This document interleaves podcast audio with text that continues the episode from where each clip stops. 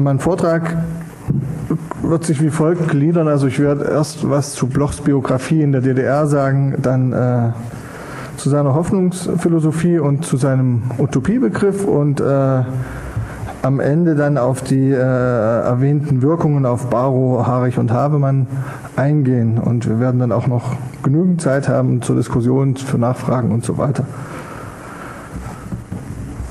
Ähm, der Einfluss Ernst Blochs auf die äh, Philosophie und die Literatur der DDR, auf die Opposition, gleich ob äh, kirchlich oder marxistisch und auch auf SED-Intellektuelle, äh, ist nicht klein zu reden. Bloch wirkte auf sie alle und sein Prinzip Hoffnung wurde zum Leitmotiv für verschiedene Kräfte.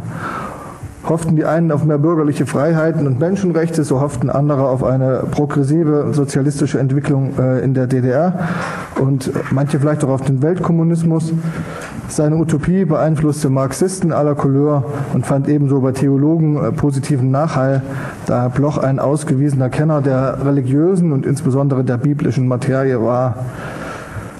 Sein entgrenztes Utopieverständnis enthielt dabei für jeden etwas, Eschatologie und Kiriasmus waren ebenso präsent wie der Marxismus. Kritiker werfen Bloch deshalb vor, einen unwissenschaftlichen und völlig offenen und entgrenzten Utopiebegriff entwickelt und verwendet zu haben. Blochianer sehen hingegen im Prinzip Hoffnung eine praxisphilosophische Methode, einen Ansatz, Theorie und Aktion äh, mit dem Ziel in Verbindung zu bringen, konkrete Utopien zu verwirklichen. Es ist nahezu unmöglich, sämtliche Wirkungen Blochs in der DDR zu erfassen. Zu umfangreich, äh, zu stark war sein Einfluss. Zu viele Akteure nahmen größere oder kleinere Elemente seines Denkens auf. Aber wie konnte es dazu kommen? Der Schlüssel dazu äh, ist äh, zumindest in seiner Biografie angelegt. Von den insgesamt 92 Jahren äh, seines Lebens verbrachte er zwölf in der DDR, also relativ wenig, äh, aber die hatten es in sich. Er lebte hier von äh, kurz vor der Gründung der DDR 1949 äh, bis zum Mauerbau 1961. Er kam aus dem US-Exil als relativ unbekannter Philosoph und ging als Denker mit Weltruhm, kann man fast sagen. Äh, dabei war Bloch bereits 64 Jahre alt, als er in die damals noch sowjetische Besatzungszone kam und in Leipzig einen Lehrstuhl für Philosophie übernahm. Hier konnte er sowohl seinem Wunsch folgen und beim Aufbau des Sozialismus mitwirken. Er konnte aber endlich auch publizieren, was ihm in den USA äh, großteils verwehrt war. Und es wurde ihm auch äh, zugesagt von Seiten der SED, dass er unbegrenzte Freiheit in Forschung und Lehre genießen kann. Zunächst lief es sehr gut für den Wissenschaftler und auch für den Menschen Ernst Bloch. Er wurde Direktor des Philosophischen Instituts der Universität Leipzig. Äh, damit waren auch etliche Privilegien verbunden, zum Beispiel ein staatliches Einkommen, eine Villa mit Dienstpersonal und äh, damals auch ein Luxusgut, ein eigenes Auto. Ähm, gleichfalls erschienen seine Bücher, bevor er äh, in die DDR übersiedelte, bereits in der SPZ Freiheit und Ordnung 1947 und danach äh, Subjekt Objekt 51 und auch das Prinzip Hoffnung in drei Bänden erschienen 54, 55 und etwas erstaunlich auch noch 59, nachdem er eigentlich schon äh, mit dem System gebrochen oder das System mit ihm gebrochen hatte, aber der dritte Band erschien trotzdem noch. Ähm, ja, bis Mitte der 50er Jahre gab es nur geringe Meinungsverschiedenheiten zwischen dem Philosophen und der Partei. Auch in Bezug auf den Arbeiteraufstand vom 17. Juni äh, war von ihm nichts Öffentliches zu vernehmen. Äh, seine Biografen spekulieren immer, dass er äh, Angst um seine Publikationsmöglichkeiten hatte und deswegen äh, lieber geschwiegen hat. Andererseits gibt es auch etliche ehemalige Schüler, die ihn als heimlichen Anti-Stalinisten beschreiben, der zugleich aber den Realsozialismus für fortschrittlich und verteidigenswert hielt. Ähm, sein Biograf Peter Zudeik schreibt, so ist zu erklären, dass Bloch all den Stumpfsinn parteiamtlicher Philosophie vom ersten Tag seiner Tätigkeit in Leipzig an bekämpft hat, dem Staat DDR aber über lange Zeit die Treue hielt. Bloch war bis 56 und teils auch darüber hinaus kein äh, Oppositioneller, sondern äh, primär Forscher, Wissenschaftler, Philosoph, äh, der sich mit dem System so weit arrangierte, äh, dass er arbeiten konnte und das System äh, arrangierte sich auch mit ihm, solange er es nicht übertrieb.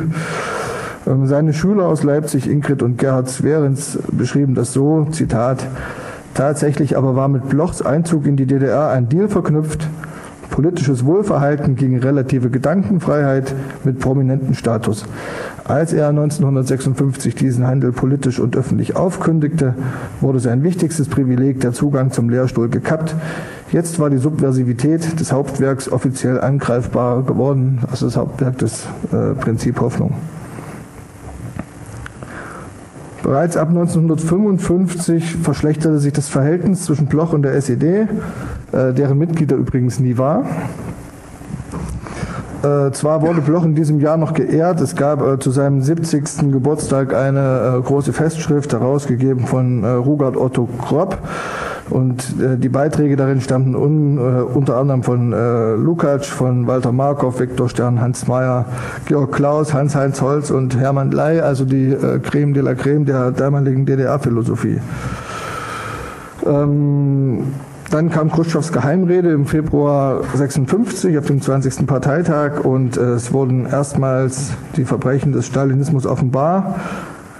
Bloch, der 1937 noch im Exil die Moskauer Prozesse gerechtfertigt und wie gesagt äh, zum 17. Juni geschwiegen hatte, nutzte nun seine Prominenz, um ein Aufbegehren der kritischen Intellektuellen für mehr Freiheit und gegen äh, Dogmatismus einzuleiten beispielsweise auf der sogenannten Freiheitskonferenz, die im Frühjahr 56 stattfand und bei der er äh, in seinem Einleitungsreferat äh, Verengungen des schematisierten Marxismus-Leninismus kritisierte. Man kann sagen, dass er damit das erste Mal überhaupt öffentlich äh, politisch aneckte in der DDR. Er kritisierte dann im Nachgang auch den Umgang der SED-Führung mit der Geheimrede ähm, unterstellte oder analysierte, stellte fest, dass diese nur oberflächlich äh, ein paar Fehler diskutieren wollte, währenddessen Bloch äh, in die Tiefe gehen wollte und er forderte damals in einem Aufsatz, Zitat, die Bewährung heißt im ganzen sozialistischen Lager innerparteiliche Demokratie mit endlich wieder forschender, belehrt lehrender Theorie und im Westen neue Volksfront dazu. Jeder Sozialismus ist nach dem Maß der demokratischen Freiheiten beschaffen, auf denen er sich aufbauen kann, die er in sich einbaut und vor allem fortführt.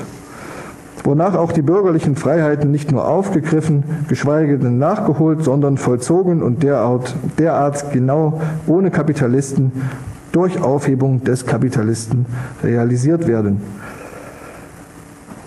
Inspiriert von den äh, Reformforderungen Blochs und auch Lukács begann ein Kreis von Personen im Aufbauverlag um Wolfgang Harich und Walter Janka einen konspirativen Plan zur Ablösung Ulbrichts zu entwerfen und auch erste konkrete Schritte zu dessen Umsetzung zu unternehmen. Ende 1956 wurde dieses Vorgehen durch Verhaftungen unterbunden. Ein Haftbefehl gegen Bloch war auch schon fertig Ulbricht und Hager waren aber letztlich gegen eine Inhaftierung und setzten dagegen auf äh, eine Isolationsstrategie des missliebigen Philosophen. Nach Harichs Verhaftung Anfang Dezember 56 begann eine Kampagne gegen Bloch mit einem Artikel des erwähnten Grob im Neuen Deutschland vom 19. Dezember. Am 31. Dezember legte Walter Ulbricht mit einem weiteren Artikel nach und äh, im Januar, also kurz darauf, wurde Bloch von der Universität entlassen. Er galt fortan als Revisionist äh, und ihm wurde abgesprochen, den Marxismus, Leninismus zu vertreten. Die SED hatte im Prinzip mit ihm gebrochen und nicht umgekehrt. Er hatte sich, so kann man sagen, verspekuliert. Ähm, darum versuchte er auch äh, mit einem Bittbrief an die SED-Parteileitung seiner Universität seine Rehabilitierung zu erwirken. Äh, er bettelte regelrecht um Gnade, distanzierte sich von Harich und den anderen Verhafteten, begrüßte den Einmarsch der Roten Armee in Ungarn 56 und wies zugleich alle Revisionismusvorwürfe gegen ihn zurück. Am Ende bot er als Zeichen des Entgegenkommens seine Emeritierung an, äh, was von der SED dankend äh, angenommen wurde. Damit verlor er nicht nur seinen Lehrstuhl, sondern auch Möglichkeiten zur Forschung äh, und zur Veröffentlichung von Texten. Er durfte unter anderem nicht mehr die Bibliothek benutzen und konnte auch nicht mehr publizieren, war also im Prinzip ab Anfang 57 mehr oder weniger isoliert. Blochs Philosophie galt plötzlich als idealistisch und unmarxistisch und so fand, um mit ihm tatsächlich Tabula Rasa zu machen, äh, am Anfang April 57 in Leipzig eine Tagung statt. Das Protokoll wurde unter dem vielsagenden Titel Ernst Blochs Revision des Marxismus herausgebracht. Auf der Konferenz sagten sich zahlreiche ehemalige Schüler von ihm los, auch Grob, der bei Bloch noch habilitiert hatte und äh, noch 55, also zwei Jahre zuvor, als Herausgeber der Festschrift zum 70. Geburtstag fungiert hatte.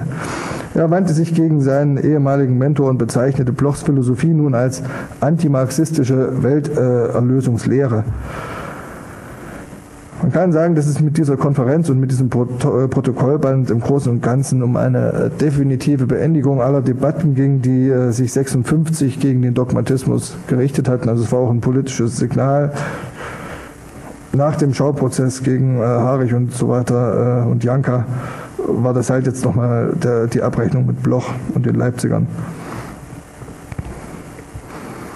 Trotz aller Repressalien wollte Bloch, und dieses Muster betrifft auch fast alle anderen nach ihm folgenden äh, verstoßenen Marxisten, in der DDR bleiben, da er, so seine Überzeugung, als Marxist in diesem Staat am besten wirken könne.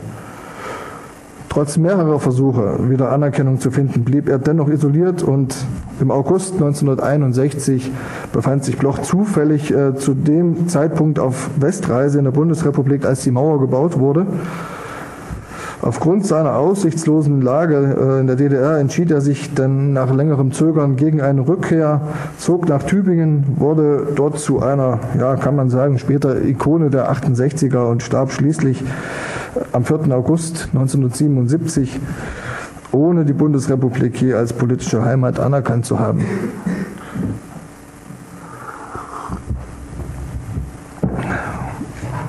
Nun komme ich zu seinem utopischen Denken äh, und zu seiner Hoffnungsphilosophie. Bloch verortete sich selbst, zumindest in der Tradition des Marxismus, verstand sich aber nicht als Dogmatiker, äh, war niemand, der sich dem stalinisierten Schulmarxismus unterordnen wollte oder konnte. Damit geriet er mittelfristig in Konflikt mit Kurt Hager, dem äh, Chefideologen und der SED-Führung.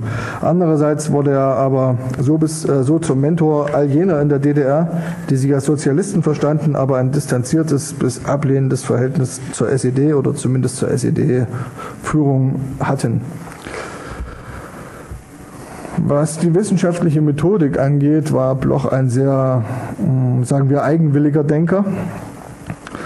Nicht die nüchternen Kategorien im Sinne eines äh, Weberschen Idealtypus prägten sein Denken, sondern dieses war erfüllt von äh, Empathie oder Wut, von Lob und Tadel und diese Subjektivität äh, der Denkperspektive stellt auch zugleich die Grundlage seiner Utopie dar. Und sie kann, ja, muss auch als Grundlage für Blochs Marxismuszugang gesehen werden. Bloch wollte eine bessere Welt.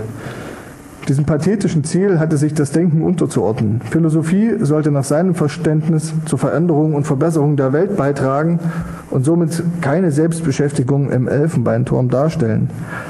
Damit lag er auf einer Linie mit Marx und das ist auch der zentrale Punkt für Blochs Zugang und Zuneigung zum Marxismus.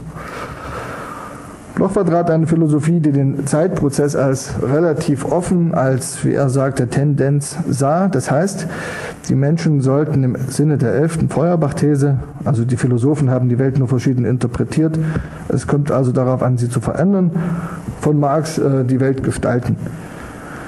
In der DDR musste solch ein geschichtsphilosophischer Ansatz natürlich äh, der SED-Parteilinie ausgesetzt und untergeordnet werden, äh, was nicht ganz widerspruchsfrei zu machen war. Und ja, ich würde sagen, dieser Widerspruch stand äh, zwischen Blochs Philosophie und dem politischen Führungsanspruch der SED und äh, wog dabei mindestens genauso schwer wie jener zwischen Blochs Freiheitsforderungen und der politisch verordneten Unfreiheit. Der Philosoph sah den Geschichtsprozess als relativ offen an. Wie gesagt, er kannte äh, Tendenzen, lehnte aber Zwangsläufigkeiten ab und er beharrte auf dem Subjekt als transformatorischem Akteur. Der Sozialismus bzw. Kommunismus letztlich auch Blochs eigene Utopie, werde nicht von allein kommen, sondern vom Menschen erkämpft werden müssen. Damit sind wir bei seiner Praxisphilosophie. Blochs Hauptwerk ist das Prinzip Hoffnung. Es stellt nicht nur ein Buch über Utopien und utopisches Denken dar, sondern gibt dem Leser zugleich eine Aufgabe mit auf den Weg, die Verknüpfung von Theorie und Praxis, geleitet durch das Triebmittel Hoffnung. Hoffen sei aktivierbar, heißt es darin gleich am Anfang. Benötigt werde dafür allerdings die Utopie. Diese liege, so Bloch im Hier und Jetzt begründet und müsse freigelegt werden. Und das Beste, um diese Utopie freizulegen, sei der Marxismus. Zitat, die Träume vom besseren Leben, in ihnen war immer schon eine Glückswertung erfragt, die erst der Marxismus eröffnen kann. Seit Marx sei der Geschichtsprozess eben nicht mehr nur philosophisch zu betrachten, sondern als aktives und progressives Mitarbeiten zu verstehen. Blochs Auffassung von der Rolle des Subjekts in diesem Prozess, verstanden als der von ihm geprägte aufrechte Gang, ein Terminus, der ja an der Wendezeit auch häufig zu hören war und auch, äh, glaube ich, viele Systemkritiker, Bürgerrechtler und so weiter äh, von den Leuten auf die Fahnen geschrieben wurde, äh, also der aufrechte Gang des Individuums im Kollektiv, musste früher oder später mit dem avantgardistischen Führungsanspruch der SED mit einem, ja, wie will man sagen, prozesshaften Positivismus vielleicht, äh, von dem auch der Marxismus teilweise betroffen war, kollidieren. Zitat, es genügt nicht vom dialektischen Prozess zu reden, dann aber die Geschichte als eine Reihe aufeinanderfolgender Fixa oder auch geschlossener Totalitäten zu behandeln. Hier droht eine Verschmalerung und Schmälerung der Wirklichkeit. Also er sprach sich dann im Prinzip gegen die stalinistische äh, äh Formationslehre aus. Die Zukunft bietet in Blochs Sinne eine Pluralität an Möglichkeiten. Den realen Geschichtsverlauf determinieren schlussendlich objektive Faktoren genauso wie das praktische Wirken des progressiven Subjektes. Marxens Reich der Freiheit interpretierte Bloch als Ensemble gesellschaftlicher Verhältnisse und hielt folglich eine Begrenzung der Gattung Utopie auf Staatsromane für praxisfern und nicht zielführend. Für Bloch gehörte Utopie dennoch, auch nach der Entwicklung des Sozialismus von der Utopie zur Wissenschaft, wie Engels Buch hieß, zum Marxismus. Weder überschäumende Träume noch Empirie und Praxispolitik in Reihenform waren für ihn marxistisch. Vielmehr setzte Bloch auf eine Dialektik von Nah- und Fernzielen, von abstrakter und konkreter Utopie. Der Marxismus bot für ihn dabei konkrete, also realisierbare Ziele, genauso wie abstrakte, also Fernziele mit Erlösungscharakter. Beide Formen müssten miteinander verknüpft sein und die Utopie fungiert dabei als Kit und Motivator. Aus heutiger Perspektive, es ist immer schwierig von, von heute aus äh, etwas zu, zu, zu beurteilen oder normativ zu bewerten, äh, aber aus heutiger Perspektive ist ein Blochs eigener Utopie insbesondere sein Hoffen auf die Möglichkeiten des technischen Fortschrittes bei völliger Inkaufnahme der Zerstörung und Umformung natürlicher Ressourcen der Umwelt kritisierbar. Für ihn stellte nicht die Industrialisierung das Problem dar, sondern der sie ausbremsende Kapitalismus. Am Ende des zweiten Bandes konkretisierte Bloch selbst sein eigenes Utopia, also des zweiten Bandes äh, des Prinzip Hoffnung. Schöpferische Arbeit stellt für ihn die Grundlage dar, sowohl für die menschliche Gesellschaft als auch für das Verhältnis zur Natur. Die Spannungsfelder Kapital versus Arbeit, Hand versus Kopfarbeit, Stadt versus Land verschwinden und zwar vorrangig durch Arbeit und Muße. Arbeit wird verkürzt und von der kapitalistischen Entfremdung befreit.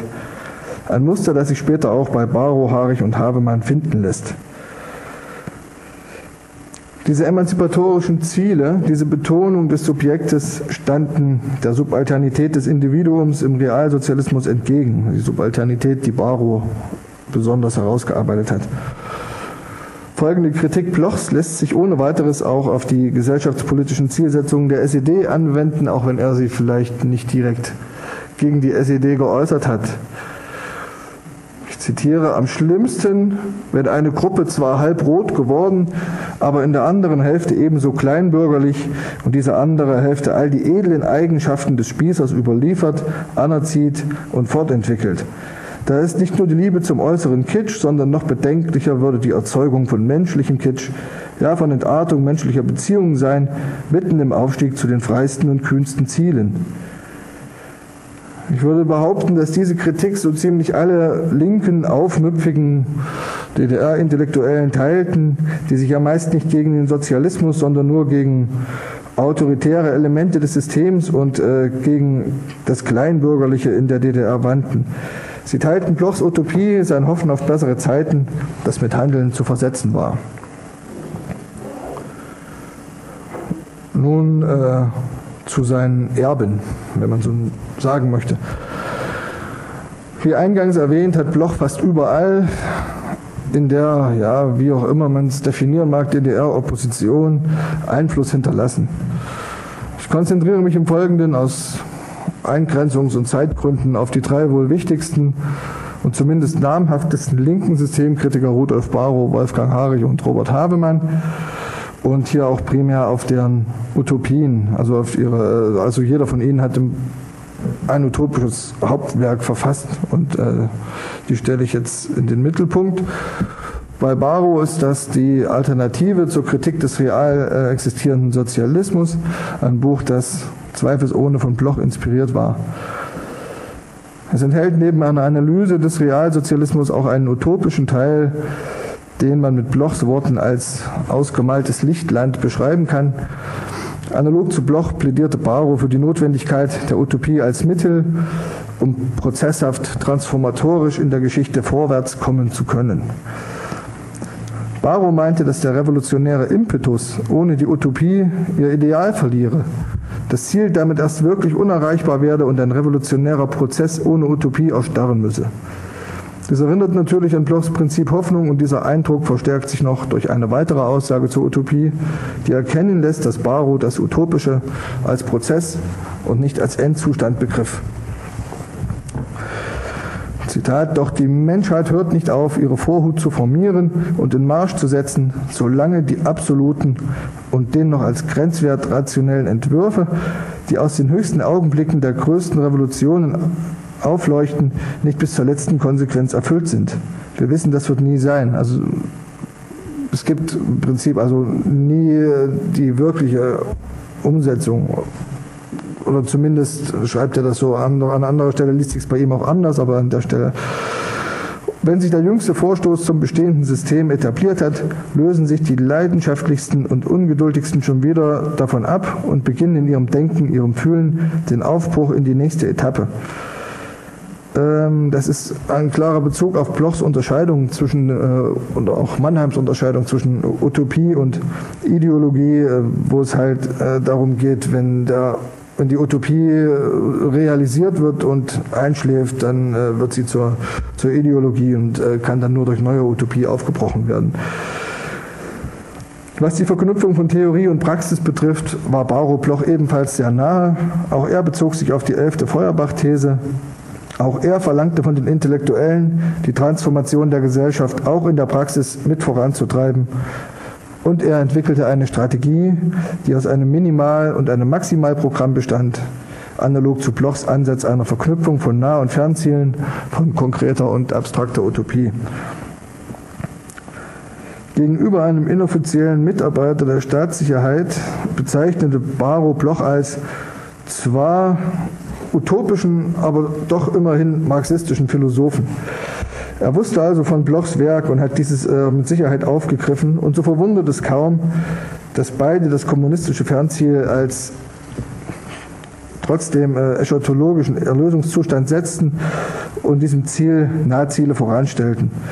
Diese gingen davon aus, dass die Übergangsphase nicht anarchistisch sein könne auf beide trifft damit ein Manko der Gattung Utopie zu, das primär der Utopiegeschichte vor 1918 zugerechnet wird, nämlich die Unterordnung des Individuums unter einen Kollektivwillen beziehungsweise unter einer intellektuellen oder Philosophenherrschaft wie in Platons Politeia oder auch in der Utopia von Morus. Also bei Bloch ist das dieser, äh, bei Barrow ist das der äh, Bund der Kommunisten. Dieser Vorwurf der Unterordnung oder dieser, diese Kritik bezüglich der Unterordnung des Individuums äh, trifft definitiv auch auf Wolfgang Harichs 1975 erschienenes utopisches Konzept Kommunismus ohne Wachstum, Babeuf und der Club of Rome zu, wobei Harich damit kein Problem hatte. Bloch und Harich kannten sich schon seit den frühen 50er Jahren, waren nie Freunde und das Verhältnis zwischen ihnen kühlte sich nach Harichs Verhaftung merklich ab, da dieser in seiner Aussage vor Gericht auch Bloch belastet hatte, im Gegenzug ging Bloch in seinem offenen Brief 1957 an die SED, den ich schon erwähnt hatte, auch auf Distanz zu Haarig und beschrieb ihr Verhältnis als rein beruflich, möglicherweise auch um seine eigene Haut zu retten. Allerdings muss man auch sagen, dass das Verhältnis in ganz späten Jahren wieder einigermaßen entspannt war. So schickte Haarig beispielsweise zu Blochs 90. Geburtstag ein Telegramm nach Tübingen, äh, in dem er Bloch äh, lobte und äh, sich bei ihm bedankte. In den 50er Jahren gehörten beide zu den Mitbegründern der Deutschen Zeitschrift für Philosophie und prägten bis 1956, also bis Harichs Verhaftung, deren Profil. Schon damals gerieten sie mehrfach mit, äh, mit SED-Funktionären in Konflikt, denen das Blatt zu liberal war. Beispielsweise stritten sie gemeinsam gegen Kurt Hager und andere in der Hegel-Debatte um die Frage, ob Hegel als Klassiker der deutschen Philosophie in die DDR-Philosophie übernommen werden sollte. In der Hegel-Debatte hielten Harich und Bloch zusammen gegen jene, die Hegel nicht als Vorläufer des Marxismus anerkennen wollten. Es gab auch einen gemeinsamen Artikel der ist aber leider schwer zugänglich, denn äh, er sollte in der äh, Ausgabe der deutschen Zeitschrift äh, 1956 Nummer 5 erscheinen, die dann äh, eingestampft wurde, weil Harich kurz vorher verhaftet wurde und die äh, Zeitschrift zurückgezogen wurde. Harich wanderte für acht Jahre ins Zuchthaus und gab sich abgesehen von ökologischen Forderungen nach der Haft äh, ziemlich geläutert. Bloch äh, hingegen ging in die Bundesrepublik und so hatten sie äh, persönlich nach nächsten 1956 nichts mehr miteinander zu tun. Und Harich ist wahrscheinlich auch derjenige der drei heute von mir thematisierten Erben, dessen Utopie am wenigsten von Blochs Hoffnungsphilosophie gekennzeichnet ist.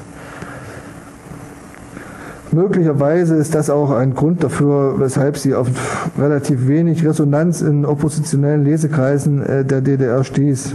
Das kann aber auch einfach am Inhalt des Buches gelegen haben, denn in Kommunismus ohne Wachstum plädierte Harich für eine globale Ökodiktatur, in der er das einzig probate Mittel zur Abkehr jener Gefahren für die Existenz der Menschheit und des Planeten sah, die der Club of Rome zu Beginn der 70er Jahre prognostiziert hatte. Mit Blochs Prinzip Hoffnung hatte äh, Kommunismus ohne Wachstum inhaltlich wenig gemein. Haarig ordnete den Menschen rigoros der Natur unter, wies emanzipatorische Forderungen zurück und plädiert für einen weltweiten Realsozialismus mit ökologischem Antlitz.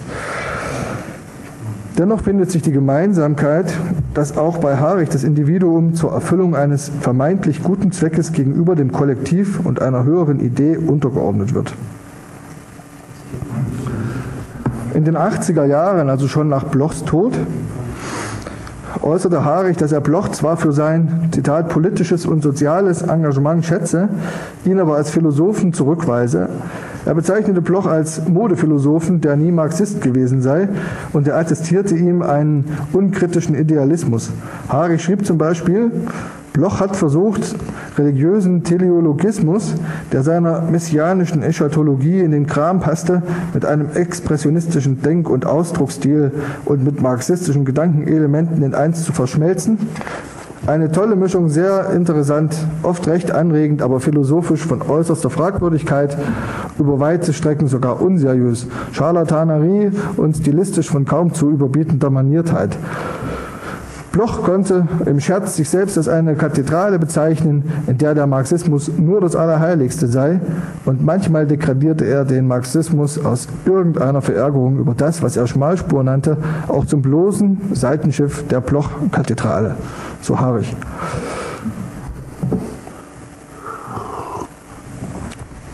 Als Bloch 1961 die DDR verließ, löste das bei vielen führenden SED-Funktionären Erleichterungen aus. Die Strategie der Isolation des missliebigen Philosophen hatte funktioniert. Und weil das so gut geklappt hat, hat man das später auch nochmal versucht bei Robert Havemann. Und hier kam zur Isolation auch noch ein Hausarrest hinzu. Äh, doch Havemann war nicht mundtot zu machen und äh, er wollte auch nicht in die Bundesrepublik und blieb bis zu seinem Lebensende 82 in der DDR. Auch sonst finden sich viele Analogien zwischen Bloch und dem wohl wichtigsten DDR-Dissidenten, sowohl was die Strategie als auch was die Utopie betrifft. Habemann war Naturwissenschaftler und geriet 1964 so stark mit der SED-Führung in Konflikt, dass er alle seine Ämter und Privilegien verlor. Da er über eine antifaschistische Widerstandsbiografie und über internationales wissenschaftliches Renommee verfügte, wagte man es allerdings nicht, ihn einzusperren und äh, wie gesagt versuchte die Strategie der Isolation, aus der habe man aber stets immer äh, Mittel und Wege fand, um über westliche Medien Kritik am Realsozialismus zu üben, ohne dabei von seinem Selbstverständnis als Marxist abzurücken. Insbesondere seine 1980 erschienene Utopie Morgen, die Industriegesellschaft am Scheideweg, muss in Bezug auf den Einfluss von Blochs Denken erwähnt werden. Ein Kapitel des Buches heißt explizit Utopie und Hoffnung und darin meint er, das Prinzip Hoffnung, er nennt es direkt so, ist das Einzige, was die Welt aufwärts bewegen kann. Und im Anschluss zeichnete auch Havemann ein Lichtland aus, malte aus. Diese Utopie, also dieses Morgen ähnelt in vielen Punkten den äh, ökologischen bzw. postmaterialistischen Utopien, die damals im Westen verfasst wurden, beispielsweise äh, Ökotopia von Kallenbach, was wir hier in der Reihe auch hatten im Juni. Ähm, sie setzt im Gegensatz dazu aber auch auf ein absolut instrumentelles Naturverständnis und steht damit wiederum in der Tradition Blochs. So begrüßten beide beispielsweise die zivile Nutzung der Kernenergie. Andererseits bezogen sie aber auch gegen deren militärische Nutzung, insbesondere durch die USA, öffentlich Stellung. Habemanns Morgen ist eine, wenn man so will, der positivistischsten, der äh, utopischsten, also der widerspruchsfreisten Utopien des gesamten 20. Jahrhunderts.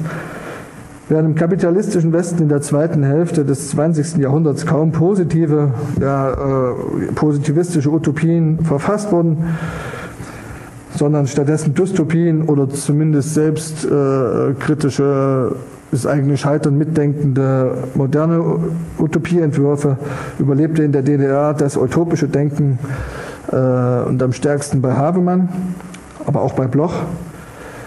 Andererseits muss man auch sagen, was die Aufnahme bürgerlicher Freiheitsrechte in den Realsozialismus oder die Forderungen, die äh, umzusetzen im Realsozialismus betraf, waren Habemann und Bloch diejenigen linken Intellektuellen, die am stärksten äh, danach riefen.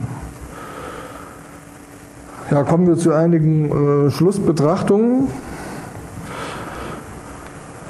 Dass Bloch für kritische Köpfe interessant war, ergibt sich einfach schon aus der Möglichkeit der Abgrenzung gegenüber der SED, wenn man sich mit ihm identifizierte und den Marxismus oder den Sozialismus dabei trotzdem für ein gutes Modell hielt. Es wurde einem auch relativ leicht gemacht, wenn man die offizielle Lehrmeinung aus einem Philosophielexikon, das in der DDR 83 erschienen ist, äh, zum Beispiel zur Hand nimmt. Darin stand, dass Bloch zwar ein bürgerlicher Philosoph war, der sich selbst als Marxist verstand. Zitat weiter, die idealistisch-utopische Sozialismusauffassung Blochs bewies denn auch ihre theoretische und praktisch-politische Haltlosigkeit, besonders in Zeiten, da der Imperialismus den Klassenkampf verschärft.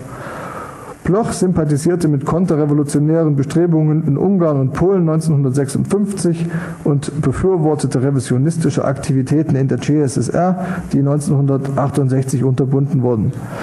Blochs politisches Engagement in diesen Situationen geht auf seine geistige Verwandtschaft mit Konzepten zurück, die Revisionisten als menschlichen Sozialismus und sozialdemokratische Rechte als demokratischen Sozialismus propagieren und die sich gegen den realen Sozialismus wenden. Zitat Ende. Damit konnte man sich natürlich als äh, Sozialist leicht mit Bloch identifizieren und die SED trotzdem kritisch sehen. Blochs Prinzip Hoffnung war sinnstiftend für große Teile der kritischen DDR-Intelligenz. Es ermöglichte ein Festhalten an der Utopie des Kommunismus, die der teils ernüchternden Realität, äh, vor allen Dingen in der Spätphase in den 80er Jahren, entgegengehalten werden konnte. Sicherlich war das auch eine Möglichkeit der Verdrängung immanenter Widersprüche zwischen Idee und praktischer Umsetzung. Neben den genannten oder vorgestellten drei SED-Kritikern wurden auch andere Intellektuelle von Bloch inspiriert.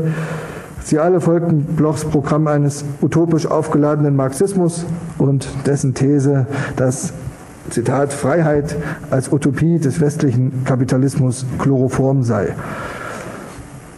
Bloch stellte die Utopie der Ideologie entgegen, ein Ansatz, der von Kritikern der SED-Ideologie natürlich gern aufgegriffen wurde.